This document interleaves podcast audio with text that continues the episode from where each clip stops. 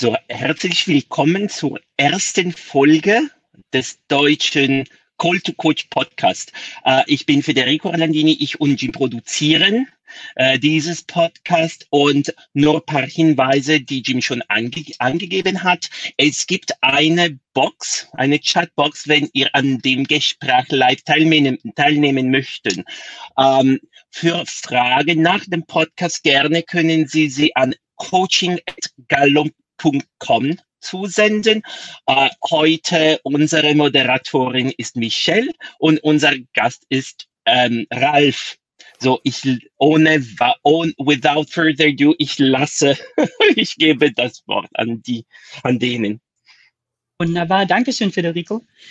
Ähm, ja, wir sind, wir sind aufgeregt. Ne? Unser erster Call to Coach in Deutsch und gleich mit einem sehr, sehr interessanten Gast, Ralf. Ralf ist zertifizierter Stärkencoach, ähm, lebt und arbeitet in der Schweiz und hat eine ganz besondere Art und Weise des Coachings entwickelt. Ähm, ich würde einfach mal damit beginnen, dass ähm, Ralf, magst du uns ein bisschen über dich selber erzählen und auch über deine besondere Art des Coachings?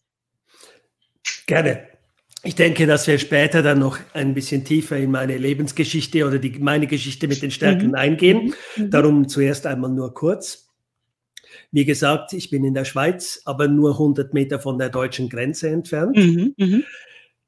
Ich selber habe sieben strategisches Denken stärken in meinen äh, Top 10 mhm. und bin nicht der, der mit der Idee äh, kam, dieses stärkehaltige Essen, wie wir es nennen, diese Art von mhm. Coaching mhm. zu machen, sondern meine Frau. Weil meine ah. Frau nämlich mit äh, Strategie, positiver Einstellung, Entwicklung, Tatkraft und Verbundenheit doch mehr in die Richtung von Beziehungsorientierung und Beziehungsaufbau geht, als ich das tue. Was ist dieses stärkenorientierte Essen? Wir mhm. laden Einzelpersonen, aber häufiger auch Ehepaare ein zu uns nach mhm. Hause. Mhm. Wir essen zusammen. Manchmal ist es sogar so, dass wir, dass die Leute bereits kommen, wenn das Essen noch nicht fertig ist. Das heißt, häufig geht dann die Frau gleich mal zu meiner Frau in die Küche äh, weil wenn ich kochen würde, wäre das nicht so angenehm. Und der Mann nimmt sich ein bisschen Zeit mit mir. Und dann, wenn ich, äh, wenn wir das Essen haben, dann haben wir zuerst einmal Gemeinschaft. Da ich selber, kein Problem, da ich selber ein sehr schneller Esser bin, mhm. bleibt mir dann eigentlich, währenddem die anderen drei fertig essen, noch Zeit, um die Theorie zu erklären, warum, worum geht es überhaupt bei Clifton Strength. Spannend. Das heißt, du drehst, du drehst das ganze Konzept so ein bisschen um, ja? Du lernst die Leute erst kennen, bevor du sozusagen darüber redest, was Stärken sind und wie man mit Stärken arbeitet. Ist das richtig? Genau. Natürlich mhm. haben die Leute das, äh, den, äh, das Assessment bereits gemacht und mhm. haben ihre Unterlagen dabei oder ich bringe sie mit. Aber zuerst geht es mir wirklich darum, den Menschen als Ganzes kennenzulernen. Mhm, mh. Ich empfinde, dass Clifton Strength ein Werkzeug ist, das in der Postmoderne oder mit postmodernen mhm. Gedanken entwickelt wurde und in der Moderne, also im Business-Umfeld, hauptsächlich eingesetzt wird. Mhm, mh. Die grundsätzliche Frage, die Donald Clifton ja hatte, war, äh, wie werden Teams effizienter? Mhm. Richtig. Und seine Antwort war ja nicht eine moderne Antwort, sondern eine postmoderne Antwort in dem Sinn, in dem er gesagt hat, indem ich mich selber und mein Gegenüber besser kennenlerne, mhm. kann ich effizienter mit ihm zusammenarbeiten. Mhm. Und ich habe jetzt gemerkt, dass das ganze Werkzeug noch viel breiter eingesetzt werden kann. Äh, Fragen, welches ist mein Platz in einer Hierarchie zum Beispiel, in einer mhm. Kirche, in einer Gemeinde?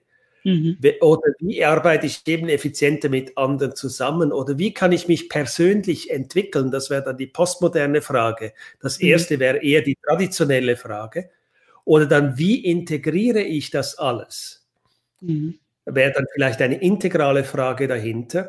Und da kam, mir, äh, kam uns eigentlich die Idee, ja, wenn wir den Menschen abholen und ihn zuerst in einer familienähnlichen Gemeinschaftssituation haben, mhm. brechen wir dieses reine businessorientierte mhm. auf und kommen an die anderen Layers heran von diesen Menschen. Mhm. Ich bin parallel zum Clifton Strength Coaching auch noch Spiral Dynamics Coach. Das, da geht es um die persönliche Entwicklung und um, um die Entwicklung der Menschheit in ihrem Bewusstsein, den Fragestellungen, den Arten, wie sie ihrer Umgebung eigentlich begegnen. Und da hat man eben gesehen, dass der Mensch sich entwickelt von einem Sicherheitsbedürfnis, einer Familie, einem Beziehungspunkt, der sehr eng ist und der blutsverwandt ist im Normalfall, aber mhm. auch eine kleine Gemeinschaft wie ein gemeinsames Essen sein Richtig. kann. Und darin fühlt sich dann der Mensch sehr wohl. Der Coachee oder die beiden fühlen sich eigentlich zuerst einmal sehr wohl. Sie genießen das Essen, sie genießen die Gemeinschaft und das öffnet sie ab, das bringt Vertrauen. Mhm, mhm. Das kann ich mir vorstellen. Wie, wie lange geht so eine, so eine Sitzung normalerweise? Wie lange also geht wir, euer Essen? Das Essen geht sicher so, da nehmen wir uns so dreiviertel Stunden bis eine Stunde Zeit. Äh, das hat dann auch einen Kaffee. Äh, da werden dann ein mehr interaktiv Fragen zu der Theorie gestellt, die ich während dem Essen noch erklärt habe, damit Sie mhm. wirklich mhm. verstehen. Und danach geht es dann ins Coaching. Mhm. Und je nachdem, wie die beiden das möchten, wird, wird es zuerst Einzelcoaching geben mhm. oder es gibt zuerst gemeinsames Coaching. Mhm. Okay. Das Coaching gemeinsam hat einen riesen Vorteil, weil viele Menschen ja vielleicht, wenn sie eine Stärke das erste Mal hören, sagen, ja, das mache ich doch gar nicht. Mhm. Weil es mhm. ihnen gar nicht bewusst ist. Das ist ja Richtig. so normal. Unsere Richtig. Stärken sind ja so normal für uns. Mhm. Aber der Ehepartner kommt dann ganz spontan, was ja in einem Business mhm. normalerweise nicht, nicht so passiert oder nicht so spontan passiert. Aber natürlich machst du das. Und dann ja. kommen zwei, drei Beispiele. Und dieses Paar-Coaching, das hat schon sehr interessante Momente hervorgebracht, wo dann die Paare eigentlich untereinander Stärkenarbeit machen mussten mhm. oder machten und meine Frau und ich konnten nur noch zuschauen. Mhm. Spannend. Ähm, das ist auch eine der Sachen oder eine der Fragen, die wir normalerweise im Coaching stellen. Ne? Haben Sie Ihren Bericht mit jemandem geteilt, der Ihnen nahesteht, vielleicht mit einem Partner, mit einem Ehepartner? Ähm, und dann die Reaktion darauf so ein bisschen abzufragen. Und die sind eigentlich genauso, wie du das gerade beschrieben hast. Genau. Ähm, ja, mein, mein, mein Partner hat gesagt, das wusste er oder sie schon lange, dass ich so bin. das ist überhaupt gar keine Überraschung. Genau. Ähm, wie muss man sich das, ähm, wie muss man sich den, den, den, den ganzen Prozess vorstellen? Also ist das eine, ist das eine Einmalunterhaltung? Hast du die Paare dann für ein paar Stunden bei dir daheim und, ähm, und danach sieht man sich, sieht man sich nie wieder? Oder, oder ist das normalerweise der Beginn von einer, von einer längeren Coaching-Beziehung? Was, was das kommt da ein bisschen darauf an. Ich habe beides schon erlebt. Mhm. Also im Normalfall geht das dann so den Nachmittag lang und mhm. ich bin damit der Zeit eigentlich relativ freigebig.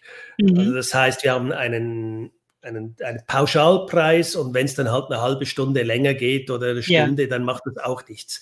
Und ja. gegen Ende entscheiden wir, ob wir daraus eine mehrmalige Sache machen möchten. Mhm, mhm. und wir haben auch Paare, bei denen ging es sogar in ein Mentoring hinein und fast in eine Beziehung. Und irgendwann haben wir uns dann entschieden, du, wir kennen uns jetzt so gut. Ja. Ich glaube, wir machen das Ganze etwas lockerer, aber ohne Finanzen, ohne mhm, dass ihr mhm, noch mehr mhm. dafür bezahlt. Das mhm. ist dann das Rüberschieben in meine andere Tätigkeit als Pastor einer Gemeinde. Ah, okay. Äh, dann äh, ist das ja dann eigentlich dort abgedeckt. Aber okay. das kommt wirklich sehr, sehr stark auf die Personen darauf an. Das heißt, du rekrutierst dir über das Coaching neue Freunde. Habe ich das richtig verstanden? also ich, ich, ich sag mal schnell meine äh, Top 10 mhm. Vorstellungen. Ja. Kraft, Wissbegier, Behutsamkeit, Intellekt, Zukunftsorientierung, Verbundenheit, mhm. Strategie, analytisch, Ideensammler und Selbstbewusstsein. Mhm. Die einzige beziehungsorientierte Stärke hier ist Verbundenheit, aber die ist ja. so sehr umgeben mhm. von all den denkenden Strukturen. Ich verbinde mhm. Konzepte und keine Menschen. Richtig. Das heißt, das Coaching und vor allem das Coaching mit meiner Frau zusammen, die doch recht stark ist in, in den beziehungsbildenden mhm. Stärken, erlaubt mir, meine Wissbegier und so weiter, eine Beziehung aufzubauen darüber, dass ich es eigentlich fake, so tue, als ob ich die Menschen verstehen würde und einfach über sie lerne und dann gibt es mir die Zeit, die ich brauche, um, ich sage es einmal so, für andere verdaubar zu sein. Okay, okay. Wenn ich zum Beispiel äh, Strength-Based Leadership lese, dann yeah. sehe ich, dass gerade die strategisch denkenden äh, Stärken etwas länger Zeit brauchen, um das mhm. Vertrauen mhm. aufzubauen mhm. bei den Menschen, um ihnen mhm. Hoffnung zu geben. Und dadurch habe ich die Möglichkeit, mir diese Zeit wie zu erkaufen. Also ist beidseitig ein großer Gewinn. Mhm. Wenn ich jemanden für eine Stunde oder für 45 Minuten in einem Business Coaching habe, bleibt das auch wegen meiner Stärken doch häufig relativ businessmäßig oberflächlich. Mhm, mh, mh. Okay. Und so könnte man sagen, ja, ich vergrößere meinen Freundeskreis dadurch. Was ja kein schlechter Nebeneffekt ist. Ne? Mhm. ähm, du hattest gerade ein bisschen über deine Frau gesprochen und wie ihr euch komplementiert, ne? in euren Stärken genau. und in der Art und Weise, wie ihr das Ganze angeht. Ähm, wenn du, wenn du mit, mit, mit Klienten in eine Langzeitbeziehung sozusagen übergehst, wie teilt ihr euch das dann auf? Also ihr, ihr macht den Auftakt zusammen, ihr nutzt eure Stärken zusammen. Dazu würde ich auch gerne noch ein ganz klein bisschen was wissen. Ähm, aber wenn es dann sozusagen weitergeht, bist du dann, du bist der, du bist der Stärkencoach, du führst dann die Coaching-Gespräche weiter oder hilft deine Frau dort dann auch mit oder hat sie, hat sie den gleichen Hintergrund? Wie, wie teilt ihr euch das auf? Sie hat keine Ausbildung als Coach und auch mhm. nicht als, äh, als Stärkencoach. Mhm. Sie hat durch ihre Empathie und so weiter ein, ein viel größeres Verständnis häufig für, mein, für unsere Gegenüber, mhm. ist mir dadurch eine sehr intuitive Ergänzung. Sie macht mhm. das intuitiv sehr gut. Mhm. Und sie kennt mich. Ja. Das heißt, häufig ist sie der Übersetzer, wenn mhm. sie merkt durch ihre Empathie, dass, äh, dass das Einfühlungsvermögen, dass jemand nicht verstanden hat, was ich sage, dann kann sie das häufig übersetzen. Mhm. mhm. Und gerade mhm. dadurch, dass sie nicht verbildet ist mit all den Gallup-Texten, kommt es dann häufig so rüber, wie die Leute das dann auch verstehen. Mhm. Und das, das hilft mir persönlich sehr gut. Sie mhm. ist auch diejenige, die eher den Kontakt hält. Mhm. Äh, wenn man mit mir Kontakt haben möchte, dann muss man mir anrufen oder schreiben. Mhm. Ich bin weniger der Initiator von, von Kontakten und das ist ihre mhm. Art, das mhm. dazu beizutragen. Ja. Mhm. Das klingt nach einer sehr ähm, kraftvollen Beziehung, die ihr habt. Also ähm, nicht nur als, als Ehe, sondern auch in, in, dieser, in dieser geschäftlichen Hinsicht oder auch wahrscheinlich sozialen Hinsicht. Ne? Genau. Ähm, vielleicht, wenn, wenn dir das nicht zu persönlich ist, vielleicht kannst du uns ein bisschen dazu erzählen, wie, ähm, wie eure Stärken im, im normalen Alltag zusammenwirken. Du hast es jetzt schon ganz klein bisschen beschrieben. Und ähm, als ihr eure Stärkenprofile zum ersten Mal gesehen habt, ob das was, hat es was in eurer Beziehung verändert? Oder wart ihr euch vorher schon sehr darüber im Klaren, ähm, was eure unterschiedlichen Talente sind? Ich denke, wir waren uns im Klaren, dass ich ein Kopfmensch bin und sie ein mhm. Herzmensch. Mhm. Mhm. Aber es gibt einen Punkt, bei dem hat es wahrscheinlich sogar fast unsere Ehe gerettet, weil in vier von fünf der personalisierten Texte meiner mhm. äh, Talentthemen mhm. steht, mhm. dass ich, sobald ich etwas durchgedacht habe, denke, mhm. es sei fertig. Und bei meiner Frau steht bei Tatkraft, etwas mhm. ist nicht gemacht, bevor es nicht gemacht ist. Richtig. Und äh, das mhm. hat uns wirklich die Lichter aufgehen lassen, weil sie hat mir immer vorgeworfen, warum ziehst du etwas nicht durch, warum machst du es nicht fertig? Und ich habe mhm. gedacht, es ist doch fertig. Ich weiß genau, wie es gemacht werden muss. Ich habe das ganze Konzept und all das, es ist doch jetzt fertig. Und heute machen wir es ganz anders. Wir machen zum Beispiel zusammen die Sonntagsschule bei uns in der Gemeinde. Mhm. Und ich bin für die Konzepte, für die Lektionen, für die Geschichten und so weiter zuständig. Und dann übernimmt sie mhm. und hält die einzelnen Stunden dann mit den mhm. Kindern. Mhm. mhm. Und zwischendurch äh, mache ich auch mal eine Stunde mit den Kindern. Das ist für mhm. mich äh, extrem energieziehend. Aber auf der anderen Seite natürlich auch schön, mal wieder mit den ja. Kindern was zu machen. Aber für sie wäre es eine Riesenherausforderung, die Geschichten zu, zu gestalten, die. Konzepte mhm. zu machen mhm. und so weiter. Anderen Seite macht sie dann wieder die ganze Kontaktpflege mit allen Helfern und mhm. anderen Lehrern und so weiter und ich dann wieder den Einsatzplan, weil der Computer mir so viel näher ist als ihr.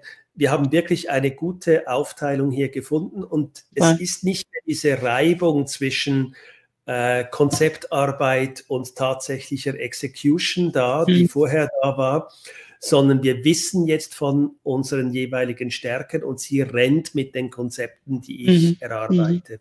Mhm. mhm. Das, ist, das, das macht so einen Spaß, ähm, das zu hören. Aus, aus dem einfachen Grund, ähm, hier bei Gallup arbeiten wir sehr, sehr viel mit, ähm, mit Firmen und ähm, Führungskräften, Teams. Ne? Du hattest vorhin auch Teamarbeit erwähnt. Ähm, und wir, wir finden es immer wieder sehr inspirierend und beeindruckend zu sehen, dass Stärken und dieses ganze Stärkenkonzept nicht nur auf Leistung abzielt ähm, in einem geschäftlichen Sinne, ne, sondern dass es auch unglaublich viel für Beziehungen tut und dass es auch genau. unglaublich viel im sozialen Kontext macht. Also alles, was du jetzt erwähnt hast, ähm, Partnerschaft ist das eine, dass man als Partner ähm, gut funktioniert, ne? dass man ähm, seine Stärken in die Gemeinde mit reinträgt. Die Art und Weise, wie ihr euch sozusagen diese Sonntagsschule aufteilt, das ist ein Traum von, von komplementärer Stärkenarbeit. ne? Und das ist alles, das geht alles so viel tiefer als, als nur Leistung im, im Arbeitssinne, obwohl es natürlich auch wichtig ist. Ne? Ähm, ist immer schön zu hören, dass, dass man sozusagen das große Ganze ähm, einmal miteinander verknüpft, ja, und genau. sich dann auch auf diese verschiedenen Bereiche konzentriert. Wie, ähm, wie, wie kam es dazu? Also ich würde ich würd, ich würd ganz gerne wissen, ähm, wie bist du zum Stärkenkonzept gekommen und wie bist du dazu gekommen, Stärkencoach zu werden? Ich würde hier gerne wirklich etwas ausholen. Äh, ja, ich, ich denke, meine Geschichte beginnt schon sehr früh, weil ich als Kind schon wusste, dass ich irgendwann einmal als Pastor in einer Kirche arbeiten würde. Das hat mhm. sich dann allerdings wieder ergeben, weil meine Mutter, die uns in die Kirche mitgenommen hat, dann aus der Kirche ausgetreten ist und so weiter. Ich dann eine klassische humanistische Ausbildung gemacht mhm. habe, mhm. ein Studium der Geschichte und Politologie begonnen mhm. habe, was ein absoluter Fehler war äh, für, okay. für mich als Person abgebrochen und dann als äh, Computerprogrammierer eine Ausbildung gemacht habe Mitte 80er Jahre. Okay. Mit, äh, Im Jahr 85 allerdings äh, ging ich dann zurück in die Kirche, in eine Gemeinde. Mhm. Und mhm. ein Jahr später wurde, äh, wurde mir bewusst, dass ich wirklich diese Berufung habe, einmal als Vollzeiter in der Gemeinde zu arbeiten. Mhm. Zu der Zeit gab es drei Möglichkeiten. Administrator und da habe ich mich zum Glück intuitiv dagegen entschieden. Und wenn man dann mhm. später dann auch schaut, Disziplin zum Beispiel ist bei mir ganz tief unten. äh, ja, also es, Gleichbehandlung ist auch nicht unbedingt vorhanden. All die Dinge, die ich dann als Administrator und ich sterbe, ich sterbe absolut, wenn ich repetitive Arbeit machen muss. Okay. Das heißt, das fiel von Anfang an weg. Missionar war das andere. Und mhm. als jung verheirateter Mann wollte ich nicht mit meiner Frau jetzt nach Peru reisen und irgendwo in den Anden unter Indianern wohnen. Mhm. Also war mir klar, das Einzige. das klingt doch spannend. klingt spannend, ist nicht so unseres. und ich, ich habe mir dann, äh, ja, das Einzige, was übrig geblieben war, das Pastorenamt. Mhm, mhm, Und ich habe mir so überlegt, und ich hatte da ja noch keine Ahnung von Clifton Strength, und nicht einmal Don Clifton hatte da ja eine Ahnung von Clifton mhm. Strength. Ja. Aber mit den Ausdrücken, die ich heute kenne, hätte ich mir so einen den Pastor vorgestellt, den ich sein möchte. Mit Eil- und mhm. Fühlungsvermögen, Integrationsbestreben, Harmoniestreben, Kontaktfreudigkeit. Mhm. Kontext, sehr wichtig im Christlichen. Es geht ja um etwas, das vor 2000 Jahren geschehen ist. Richtig. Positives Denken, Disziplin und Entwicklung. Das Interessante daran, das sind meine Nummer 34 bis 27. Mhm. Mhm. Ich habe mir aber über Jahre hinweg vorgestellt, dass ich so werden müsste und in diese Dinge investieren müsste. Mhm. Auch darum, weil ich zum Beispiel mit dem Gabentest von Christian A. Schwarz, einem typisch christlichen äh, psychometrischen Test eigentlich, mhm, mh, mh. darauf hingewiesen wurde, man solle in seine Schwächen investieren.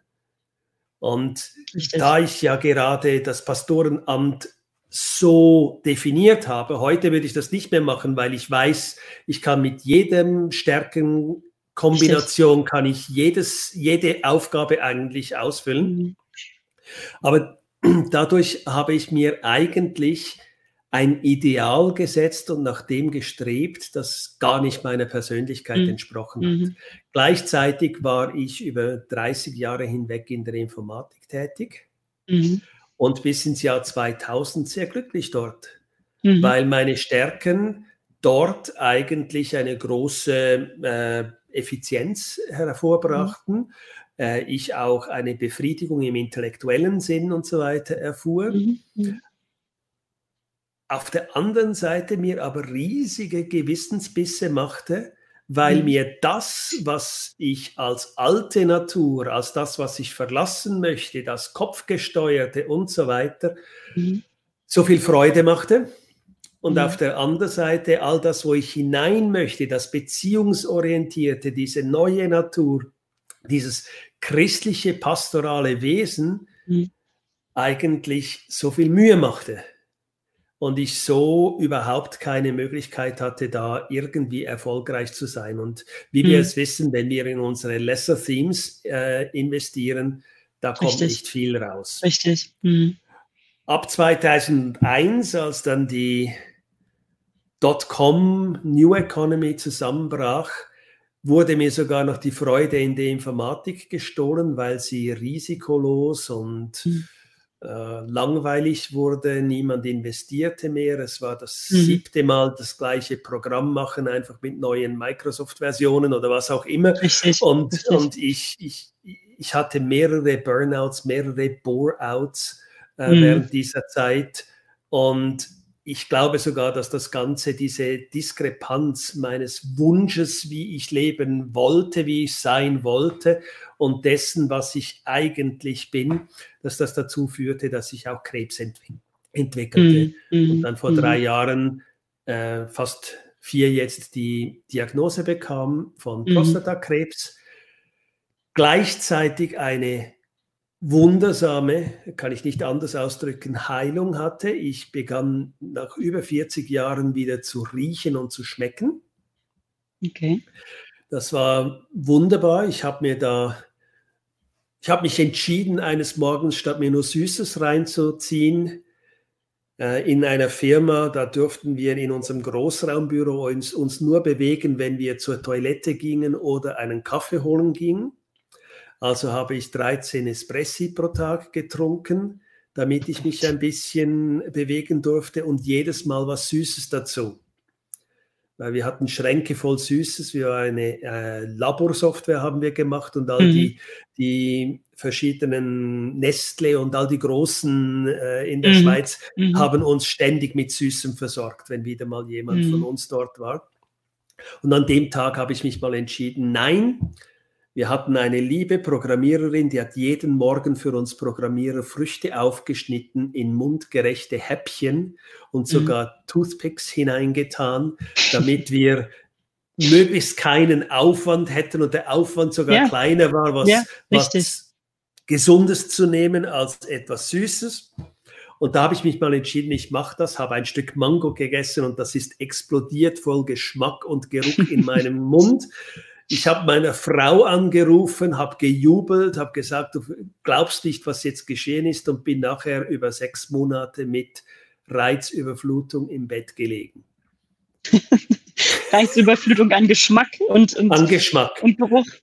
Ich wow. musste um drei Uhr morgens dann noch eine Weile arbeiten gehen. Mhm. Da bin ich nachts gegangen, weil so nach Mittag mhm. es doch riecht in einem Großraumbüro. Das hat mich nie gestört, weil ich es nie gerochen habe. Ja. Und mhm. jetzt plötzlich kamen all diese neuen Eindrücke und ich hatte diese Reizüberflutung über, über längere Zeit.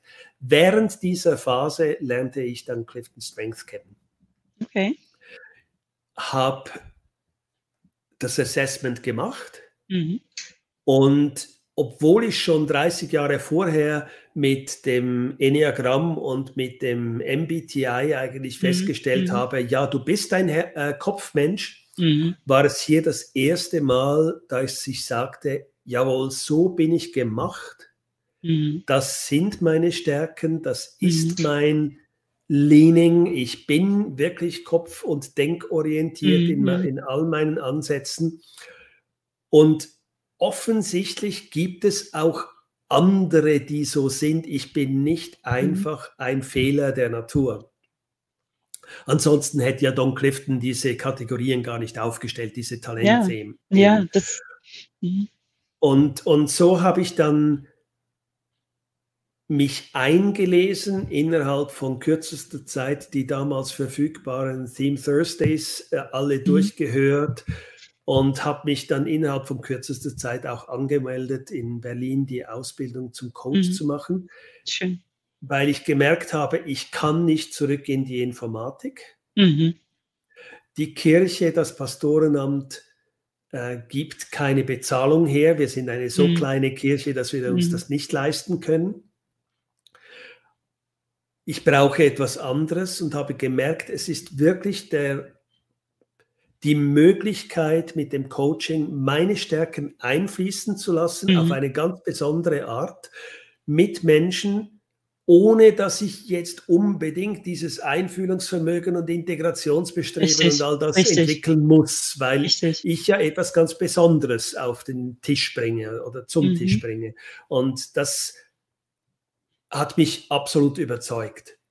Und mhm. seither, seit äh, Dezember 2016 bin ich am Aufbau, natürlich mit der ganzen Lebensgeschichte, die ich habe, mit der Krankheitsgeschichte und so weiter, mhm. geht das etwas mhm. langsamer als das ich mir erhofft habe, bin ich am Aufbau eines Coaching-Unternehmens mhm. und habe auch die verschiedenen Gemeindemitglieder, aber auch Pastoren mhm. bei uns mhm. in der Gemeinde und so gecoacht. Wir haben einen, eine Kultur aufgebaut oder sind am Aufbau einer Stärkenkultur.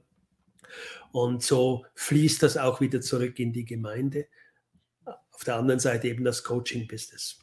Mhm. Du hast, du hast mehrere Sachen gesagt, die sehr bewegend sind. Ne? Ähm, und du hast, du hast ein paar Sachen gesagt, die, glaube ich, mit jedem resonieren, der zuhört. Also zum einen, ähm, wie fast alle von uns, in dem Ansatz aufgewachsen sind, dass man, dass man Entwicklung dann betreibt, wenn man an seinen Schwächen arbeitet. Ne? Das, das kennen wir alle, das kennen wir aus der Schule, das kennen wir aus unserer sozialen Umgebung. Ähm, das kennen wir von den Eltern wahrscheinlich sogar, auch wenn es nicht böse gemeint ist. Das ist einfach der Ansatz, den die Leute damals verstanden haben und gelebt haben. Ähm, und das andere, dass man in jeder Rolle oder dass man in, in, in einem Job, in einer Rolle mit unterschiedlichen Stärken erfolgreich sein kann. Also es gibt nicht das eine Profil eines Pastors oder ähm, eines Gemeindefahrers, sondern man muss sich seiner Stärken bewusst sein und man muss sich darüber bewusst sein, wie man die nutzt, um das, was man dort erreichen will, das, was man dort als Ziel hat, ähm, aktiv anzugehen. Ne? Ähm, an dem Punkt würde ich ganz gerne ein bisschen bleiben und, und, und würde wirklich gerne wissen. Bleiben wir mal, bleiben wir mal bei deinen Top 5, vielleicht 6, vielleicht nehmen wir die Verbundenheit mit rein. Aber ähm, die, die Arbeit, die du dort in der Gemeinde leistest, ne? ähm, wie, wie nutzt du dort im Moment deine Talente? Wie, wie setzt du die aktiv und bewusst ein? Erstens einmal haben wir uns als Gemeinde vor längerer Zeit entschieden, von einem hierarchischen System mit einer Spitze zu einem Team Ministry mhm. zu wechseln. Mhm. Das geht zurück auf Epheser 4 in der Bibel, wo es heißt, dass äh, Apostel, Propheten, Evangelisten, Pastoren und Lehrer zusammenarbeiten in der Leitung. Und das sind mhm. die mhm. verschiedensten mhm. äh, Profile. Mhm. Und so sind wir im Moment vier Personen, zwei Ehepaare, die hier zusammenarbeiten. Unser Hauptpastor hat Überzeugung als erste Stärke und danach vier beziehungsorientierte Stärken. Mhm. Mhm. Ähnlich meine Frau mit mhm. Tatkraft, Strategie und dem Rest eigentlich äh, beziehungsorientiert. Mhm, mhm. Und sie übernehmen wesentlich mehr den pastoralen Anteil äh, und ich übernehme mehr den Lehranteil. Mhm, und ich mhm. darf wirklich okay. die Bibelabende machen. Wir mhm. sind daran, die Gemeinde dahin zu bringen, dass es nicht nur die eine Wahrheit gibt, sondern dass wir, dass jeder die Bibel interpretiert, wenn er sie liest und dadurch eben nicht genau dasselbe glaubt wie der andere. Mhm. Wir machen ein bisschen Textkritik, um auch ein bisschen das Denken anzuregen, nicht einfach mhm. das Glauben, was von der Kanzel kommt und so weiter. Und wir verändern die Lebensumstände, so dass ein Wachstum in eine größere mhm. Reife der, der mhm. Mitglieder eigentlich da sein kann. Das ist etwas, was jetzt zum Beispiel meine mhm. Mitpastoren weniger können, weil sie zu mhm. beziehungsorientiert sind und vielleicht die Verwirrung der mhm. Gemeindemitglieder etwas fürchten, die Unsicherheit denen mhm. nehmen möchten und den mhm. Glauben mhm. stärken. Ich auf der anderen Seite darf dann da ein bisschen und sie räumen dann hinter mir wieder auf. Mhm. mhm. Welches Talent würdest du sagen, spielt da am stärksten rein? Welche ein oder zwei Talente? Also ganz sicher, der Treiber für mich ist ganz sicher die Zukunftsorientierung. Ich ähm, habe ein Bild der Gemeinde und ein Bild des mhm. Einzelnen mhm. und die Leute dahin zu entwickeln. Mhm. Natürlich spielt äh, Wissbegier in der Vorbereitung eine große Rolle und der Intellekt auch. Aber was dann doch wieder eine gewisse, einen gewissen Zusammenhalt gibt, ist die Verbundenheit. Mhm. Gib mir das große Bild, Richtig. aber gib mir auch den Zusammenhalt, sodass ich doch nicht zu weit gehe und die Einzelnen nicht mhm. so überfordere, dass, dass sie nicht mehr mitkommen. Genau. Wunderschön, ich, wunderschön. Und am Schluss brauche ich noch das Selbstbewusstsein, dass ich weiß, dass ich recht habe. das hilft immer. Wunderbar.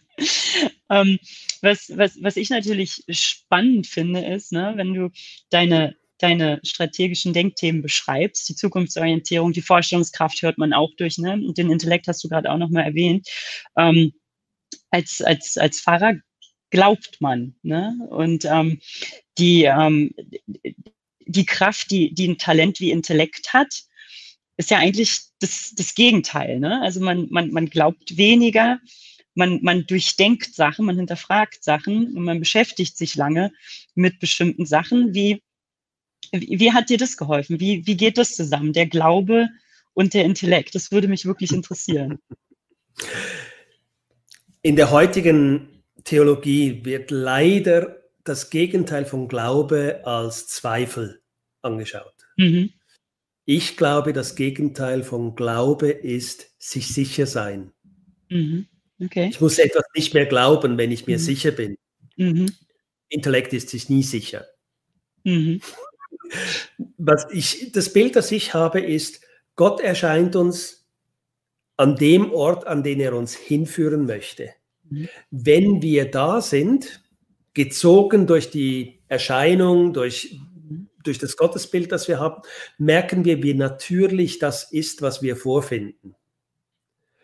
Und gleichzeitig erscheint er uns wieder ein Stück weiter und zieht uns wieder weiter. Und wenn mhm. wir da sind, merken wir wieder, das ist ja ganz natürlich. Und so zieht er uns eigentlich in unserem Wachstum und in unserer Entwicklung weiter. Mhm. Und das führt uns auch durch die Moderne mit dem ganzen Denken, mit der ganzen Aufklärung, mit all dem, mhm. mit Nietzsches Gott ist tot und mhm. all das durch, mhm. äh, weil Gott muss für uns sterben irgendwann. Wir, mhm. wir müssen von dem naiven, vermenschlichten Gott, der im Himmel auf einem Thron sitzt, eigentlich der muss sterben und wir müssen merken, was davon ist unser Bild von ihm und was mhm. davon ist er. Und da hilft mir diese Verbundenheit, das große mhm. Bild, mhm. der Intellekt, der diese Verbundenheit ausfüllt, diese Konzepte mhm. durchdenkt, äh, die, der Ideensammler auf neun und die Wissbegier auf zwei, die da neue mhm. Fakten herbeiholen, die Zukunftsorientierung mit einem ganz bestimmten Bild der Zukunft, die Gott dort vorne sehen kann, mhm. die Vorstellungskraft mit Ideen und so weiter. Das wirkt alles zusammen. Die Strategie analytisch kommt da rein, auch die Behutsamkeit im Sinne von, von äh, die Risiken abwägen und so weiter. Mhm. Und das hilft mir eigentlich wunderbar, diesen Wachstumsweg, den Gott sich vorstellt, zu gehen im Gegensatz zu dem, was ich mir früher vorgestellt habe, die Bewahrung der Tradition als wichtig im Sinne von Bewahrung des Gottesbildes und der Integrität des Menschen oder der Reinheit, der Heiligkeit des Menschen, geht es mir jetzt wirklich darum, den Mensch wachstümlich in das hineinzuführen, mhm. was Gott möchte, mhm. nämlich dass nicht nur sein, in seinem Ebenbild gemacht sind, sondern das auch leben. Mhm. Spannend. Wenn man, wenn man, wenn man dir zuhört, hat man, man kann sich eigentlich gar nicht vorstellen, dass du mal irgendwann an einem Punkt warst, wo du dachtest, dass deine Talente nicht die richtigen sind für einen, für einen Fahrer, für einen Pastor. Ne? ähm, das, das hört sich alles sehr schlüssig an und man kann auch sehen, wie du deine Talente wirklich nutzt, um in deiner Arbeit nicht nur einen Beitrag zu leisten, sondern auch selber aufzugehen. Also man ja. hört, man hört die, man hört das Engagement durch, die Bindung durch. Ne? Ähm, mich würde jetzt natürlich die gleiche Frage bezogen auf das Coaching interessieren. Ne? Ähm, ja. Und vielleicht gibt es Parallelen, vielleicht überlappt es sich an der Stelle ein bisschen, aber wenn du in eine Coaching-Session ähm, reingehst, entweder mit deiner Frau oder die ähm, Sessions, die danach stattfinden, wie, wie, wie kommen da deine Talente zum Tragen? Welche würdest du sagen, sind dominant und wie, wie wendest du die in so einer Coaching-Unterhaltung an? Also zuerst muss ich einmal aufpassen, äh, dass ich nicht zu schnell mit eigenen Lösungen mhm. komme, dass mhm. ich nicht mich zurücknehme in meinen Kopf, da bleibe und bereits an einem Zukunftsbild arbeite, mhm. während uns den mhm. Kontakt zur Person verliere. Das ist sicher das, äh, das Schwierigste für mich in einer mhm. Coaching-Situation. Und da ist es sicher schön, wenn meine Frau da ist, die holt mich dann wieder zurück. Oder überbrückt die Pause. Auf der anderen Seite, ja, es ist genau das. Ich, ich habe mit der Zukunftsorientierung, ich sehe bereits Möglichkeiten für diese Menschen. Mhm. Und die ihnen nicht überstülpe, sondern dementsprechend Fragen generiere, die schon ein bisschen informiert sind, weil ich mhm. bereits etwas sehe. Äh, auch durch den, durch den Intellekt, aber auch durch die Behutsamkeit kann, kann ich vielleicht auf ein paar Risiken hinweisen oder Fragen mhm. machen, hast du an das gedacht oder wie und so weiter. Das hilft mir sehr im Kontakt, äh, das hilft mir, die richtigen Fragen stellen zu können. Mhm. Mhm. so.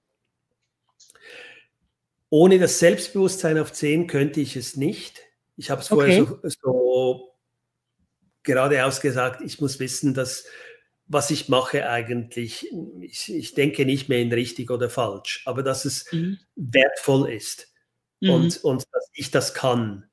Im Gegensatz zu früher, wo ich eben immer das Gefühl gehabt habe, da komme ich nie hin, das werde ja. ich nie schaffen und so ja. weiter, weiß ich jetzt, kann ich jetzt ruhen in dem Ganzen und diese Ruhe überträgt sich auf den Coachee. Mhm. Ich lerne natürlich auch sehr schnell, das heißt, ich kann meinem Gegenüber das Einfühlungsvermögen und die Einzelwahrnehmung etwas vorspielen. Hm, okay. Die, Menschen, die Menschen fühlen sich wohl, weil mhm. ich mich an Dinge erinnere, die sie mhm. mir erzählt haben. Mhm, mhm, sie, sie, fühlen sich gesehen. Mhm. Und das erleichtert die ganze Arbeit mit dem mhm, Coaching natürlich sehr dieser Abstand, den ich früher durch eine Intellektualität und so weiter an den Tag gelegt habe, mhm. die durfte ich überwinden und die Leute ich, ich darf jetzt sagen, die Leute kommen gern zurück. Mhm, das glaube ich. Spüren, er nimmt mich ernst. Mhm. Einfach dadurch, dass ich meine Wissbegier einsetzen konnte. Richtig. Häufig ist es so, dass meine Coaching-Sessions halt doch etwas anders verlaufen als klassische Coaching-Sessions. Inwiefern? Ich erwarte wahrscheinlich wesentlich mehr Arbeit zwischen den Sessions als okay. ein durchschnittlicher Coach. Wenn ich selber im Coaching bin oder in einer Therapie oder so, dann erwarte ich eigentlich einen hohen Beteiligungsgrad meines Coaches. Mhm, mh. Möglichkeiten mit Ideen, mit, mit Fragen, aber auch mit Geschichten und Antworten, die mir wieder Input geben, damit ich die nächsten zwei Wochen bis zur nächsten Sitzung etwas zu mhm. verarbeiten habe. Mhm. Und interessanterweise sind sehr viele Leute, die bei mir ins Coaching kommen, selber etwas Richtung strategisches Denken mhm, und so mhm. weiter, ähm, haben da ein paar Stärken und finden das einen schönen eine schöne Alternative mhm. mhm. gegenüber dem Spiegeln. Du hast gesagt, so und so, wie findest mhm. du das? Oder mhm. wie, wie merkst du das gegenüber dem? Weil sie oft diese Arbeit eigentlich schon geleistet haben und jetzt den mhm. nächsten Schritt machen möchten. Richtig, richtig. Herauszufinden ist für mich meistens nur in, äh, ob das jetzt die richtige Strategie sei oder nicht, ist für mich dann möglich, wenn ich das den vollen 34er Bericht vor mir habe des äh, Kunden, dann sehe ich natürlich, wo sind mhm. seine strategisch Denken äh, Themen. Dann kann, oder meine Frau sagt mir, diese Person macht das jetzt eher weniger, da musst du jetzt eine andere Strategie machen. Sie mit ihrem Einfühlungsvermögen hat dann relativ schnell den Dreh raus, auch schon während des Essens zum Beispiel, bevor mhm. wir überhaupt in ein Coaching-Gespräch hineingehen, äh, ganz kurz, bevor wir dann die Coaching-Gespräche haben, schließe ich mich noch einmal kurz mit ihr und frage, wie könnten wir das machen? Okay. Ähm, vieles von dem, was du gesagt hast, ähm, zeigt auch wieder, wie man, wie man unterschiedliche Talente nutzen kann, um zum gleichen Ziel sozusagen zu kommen. Ne? Also ich habe ähm, ich gehört, dass du, dass du die Wissbegier zum einen einsetzt, was am Anfang gesagt, du spielst den Leuten vor oder, oder du, du gibst vor, dass du Einfühlungsvermögen oder Einzelwahrnehmung hast. Ich glaube nicht, ähm, dass man das so negativ äh, überhaupt darstellen muss. Ne? Also Wissbegier hat ja wirklich ein ehrliches Interesse ähm, als, als, als Grundlage. Und das Interesse kann sich natürlich auf alle möglichen Sachthemen, aber natürlich auch auf Menschen beziehen. Ne? Und ich glaube, dass das, was du sozusagen ähm, kognitiv wahrnimmst und aufnimmst und dann auch nutzt, ne, das kann schon in Realität aussehen wie das, was andere auf einem emotionalen Level aufnehmen. Also ich, ich, ich, ich würde das, ich würde das gar nicht als ähm, Vorgeben bezeichnen. Ich würde sagen, das funktioniert einfach auf einem anderen, auf einem anderen Level, ne? Und du nutzt es einfach in einer sehr ähm, praktischen Art und Weise. Du hast noch, du hast noch eine Sache gesagt, die ich interessant fand, dass Leute, die eher strategische Denkthemen haben, dass die dann auch zu dir kommen. Ja, ja. Ähm, dass das genau wie bei einer normalen ähm, ich sage jetzt mal bei einer normalen Coaching oder auch Therapeutenbeziehung ähm, so ist, dass man sich natürlich den Coach aussucht, der auch irgendwie gut zu einem passt. Ne? Das, das ist ja, das ist ja ähm, ganz normaler Teil von jedem Prozess, wenn man sich einen Therapeuten, wenn man sich einen Coach, wenn man sich einen Mentor aussucht. Ähm, und es ist eigentlich eigentlich nicht überraschend, ne? dass, dass Leute, die selber auch Denken als, als Handeln empfinden und für die Denken ein wichtiger, ähm, wichtiger Teil von ihrem Erleben ist und auch von ihrem Wirken, ähm, dass die sich dann natürlich gern jemanden suchen, der in die Art und Weise oder der in die Richtung Talente hat. Also das, ja. das, das, das, das ist schon stimmig, wenn man es hört. Ne? Aber was spannend ist, bevor man es so hört, bevor man es so, so, so wunderschön ausgebreitet bekommt, ähm, denkt man erstmal gar nicht drüber nach. dass, das, dass das vielleicht klappen könnte, aber natürlich klappt das.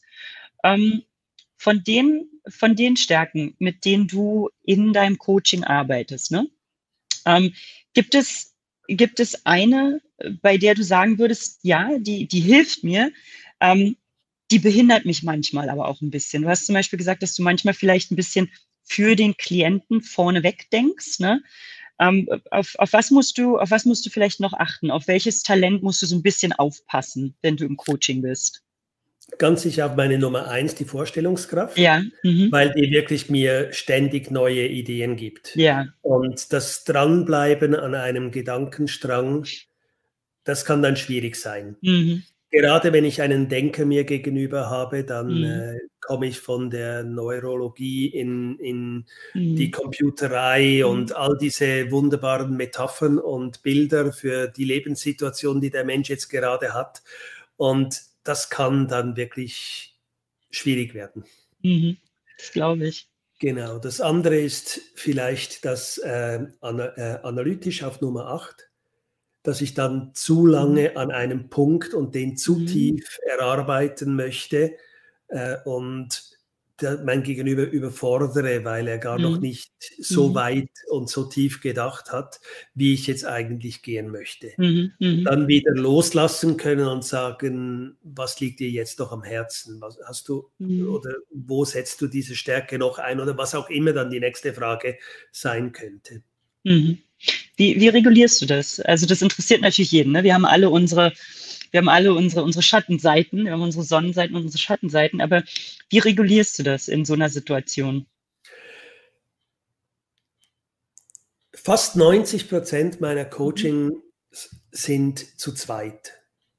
Richtig. Das heißt, meine Frau ist dabei Mhm. oder die anderen Coachings, die ich mache, da habe ich einen guten Freund, einen Enneagramm-Coach, der hat eine Schule, die zwölf Tage umfasst, über ein Jahr verteilt und ich darf einen Tag über Clifton Strength und einen über Spiral Dynamics machen.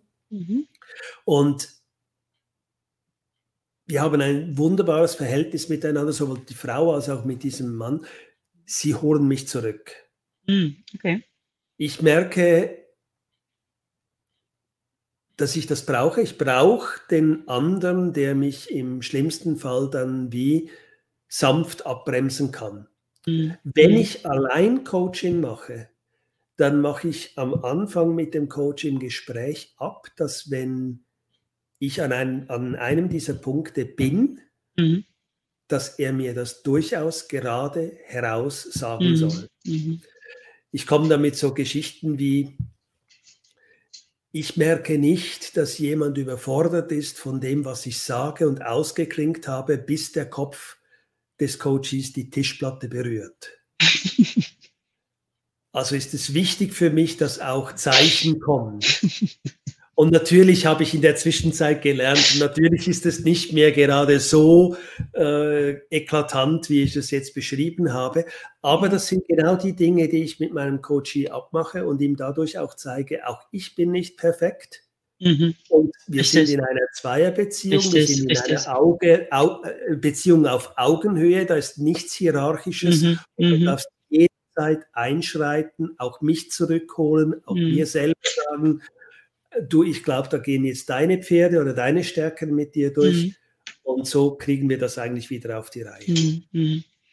Das ist unglaublich kraftvoll. Also, ähm, dass, dass du, dass du quasi in so einer, also die, die Kombination ist wieder spannend, ne? dass du auf der einen Seite sagst, ich brauche das Selbstbewusstsein und ich brauche die Gewissheit, dass das, was ich mache, richtig ist, ne? damit ich das auch richtig machen kann und damit ich auch quasi gut funktioniere in diesen Gesprächen. Aber auf der anderen Seite hast du auch kein Problem damit, dich verletzlich zu zeigen in einer gewissen Art und Weise und mit dem Coachee in so einer Situation dann auch zusammenzuarbeiten. Ne? Ähm, ich kann mir vorstellen, dass gerade wenn ihr das als Paar macht, ja, und wenn sozusagen die Coaches sehen, wie ihr euch als Paar komplementiert, dass man damit nochmal eine ganz andere Ebene in das Coaching reinbringt, ne? dass man, dass man quasi von der Ebene, okay, wer bist du, was möchtest du erreichen, warum bist du hier, ähm, dass man, dass man schon auf eine Bewusstseinsebene geht, wo man gleich aufzeigt, guck mal, so funktionieren Stärken, wenn man sie zusammensetzt. Ja, Genau. also es ist keine, es ist keine Einzel, ähm, es ist keine Einzelübung, sondern das funktioniert immer nur in Kombination mit anderen Menschen und den Menschen um einen herum. Das ist natürlich auch nochmal eine sehr ähm, starke Art, das einfach zu zeigen, ne, zu darzustellen. traumhaft. Wie soll es wie soll's weitergehen? Was, was, sind die, was sind die nächsten Ziele? Was sind die nächsten Schritte? Also grundsätzlich hoffe ich jetzt mal, dass das Telefon nicht mehr aufhört zu klingeln, nachdem ja, natürlich. Das wünschen wir dir ganz toll. Und dass ich ein paar Coaches äh, neue Kunden mhm. kriege mhm. dadurch. Ich bin im Moment in einer, in einer schwierigen Situation. Ich möchte das noch kurz erzählen, mhm, weil es dazu führt, noch einmal eine Art zu zeigen, wie ich meine Stärken äh, brauchen kann. Letzten Donnerstag wurde ich ins Spital eingeliefert mit ähm, doppelseitiger zentraler Lungenembolien. Okay.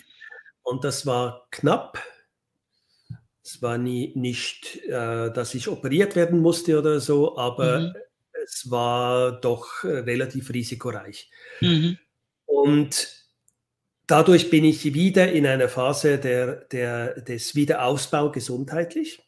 Mhm. Aber was wunderbar war, als ich im Spital war, kam, war ich Versuchskanickel für angehende Ärzte. Okay. Die durften ein allererstes Mal sich einem Patienten nähern und eine Anamnese und Diagnose vornehmen.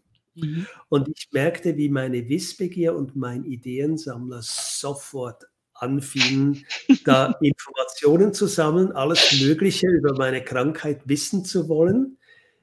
Intellekt und analytisch und Behutsamkeit brauchten das mhm. zur Verarbeitung, mhm. brauchte es, es bei der Verbundenheit ins große Bild. Dann konnte die Strategie Lösungen entwickeln, um die mhm. Vision, die Zukunftsorientierung mir gezeigt hatte, dass ich leben werde und wie ich leben werde, äh, zu erreichen. Und das Selbstbewusstsein sagte, du schaffst das. Mhm. Das heißt, die Frage auf, äh, die Antwort auf deine Frage ist, im Moment bin ich daran zu erkennen, dass ich mit mehr Mut vorwärts gehen mhm. muss. Mhm. Ich habe so ein bisschen die Endlichkeit meiner selbst mhm. ähm, gespürt und dass ich mit mehr Mut vorgehen muss und selber das Konzept vielleicht noch einmal ein bisschen überarbeiten, ein bisschen, ich sage jetzt, aggressiver, äh, mutiger, äh, zukunftsorientierte gestalten, weniger traditionell gestalten möchte. Und darum kann ich jetzt nicht eine Antwort so auf den Tisch legen. Ich bin mhm. mitten in einer Neugenerierung und sehe, was auf mich zukommt. Okay, dann, dann um, um dich da auch mit hinzukriegen, wie finden dich denn interessierte Coaches? Wie finden dich denn Klienten im Moment ähm, oder ab, ab heute sozusagen? Also Sie finden mich sicher über meine Webseite, die mhm. heißt rickenbar.ch, also mein mhm. Nachname Rickenbach mit einem Punkt vor dem CH, weil ja CH die, die Vorstellungskraft, ja, die Vorstellungskraft. Eintragen. Und natürlich, natürlich das E-Mail ist ralf at rickenbar.ch, mhm. mhm. Ralf mit PH. Und dann natürlich in den Facebook-Gruppen von Gallup, da bin ich sehr häufig zu finden. Sehr schön, sehr schön. Okay. Ähm, und dann auch, wer interessiert ist an dem Artikel? Du hast zu deinem Coaching und Dining Experience hast du auch einen kleinen Artikel auf der Gallup-Seite geschrieben. Genau. Auf gallup.com kann man den finden. Das würde ich auch nochmal empfehlen. Da sind auch noch ein paar ähm, ganz interessante Sichtweisen drin, die wir jetzt nicht im Detail besprochen haben. Genau. Cooking ähm, up strengths. Richtig, richtig. Cooking up strengths. Ähm, ich würde sagen, bevor ich an den Federico zurückgebe, der uns hier schon auf der Matte steht, ähm, würde ich gern noch ein, ähm, noch eine letzte Standard-Coaching-Frage stellen, ja, damit, damit alle sie ähm, vielleicht beim nächsten Coaching benutzen können. Für welches deiner Talente, Top 5 oder Top 10, du kannst es dir aussuchen, für welches deiner Talente möchtest du bekannt sein und warum? Ich möchte für zwei bekannt sein, Intellekt okay. und mhm. Zukunftsorientierung. Mhm. Ich glaube, ich lebe ungefähr 60 bis 70 Jahre in der Zukunft mit gewissen Dingen, weil jetzt sich so Dinge langsam anfangen zu zeigen, die ich mit sieben gesehen habe. Das sind doch wow. schon 50 Jahre.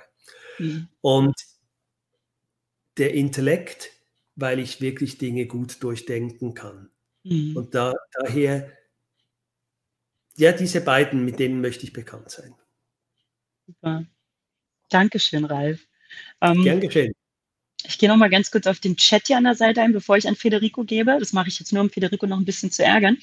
Ähm, die interessanteste Gesprächsfolge, die sich dort ergeben hat, war dass man ähm, kommentiert hat, wie gut doch dein Deutsch sei, Ralf.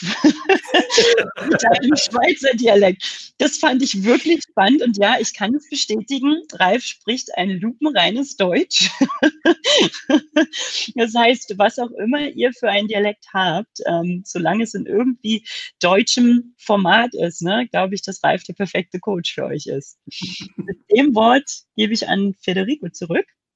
Und ich um, ja. Mhm. Erst einmal so, vielen Dank, Michelle.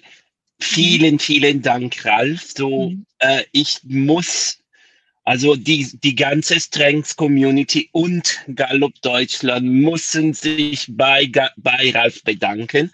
Wahrscheinlich mhm. die meisten unserer Stärkencoaches kennen schon Ralf. Er ist super aktiv online. Mhm. Äh, bei Gallup in Omaha, es gibt auch Witze über Ralf, dass Jim ist, Ralf ist eigentlich die deutsche Version von Jim. So, ja, äh, vielen, vielen Dank für alles, das, was du machst.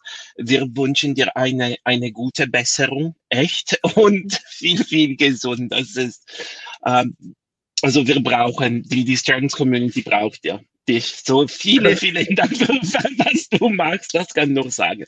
Ähm, das war super. Erst einmal bitte um Feedback. Alle Feedback an coaching.gallup.com. Wir freuen uns darauf. Äh, für Fragen auch coaching.gallup.com. Weitere Anliegen info.gallup.de. Äh, wenn ihr also etwas, also der nächste Termin, ihr könnt euch schon das vormerken, ist am 3. April um 15 Uhr. Wird auf jeden Fall auf unserer Seite gepostet.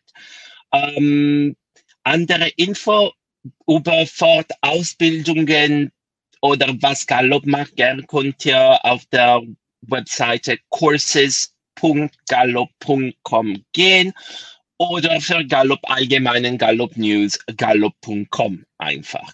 Äh, vielen, vielen Dank. Vielen Dank, Michelle. Du warst eine super Moderatorin auch.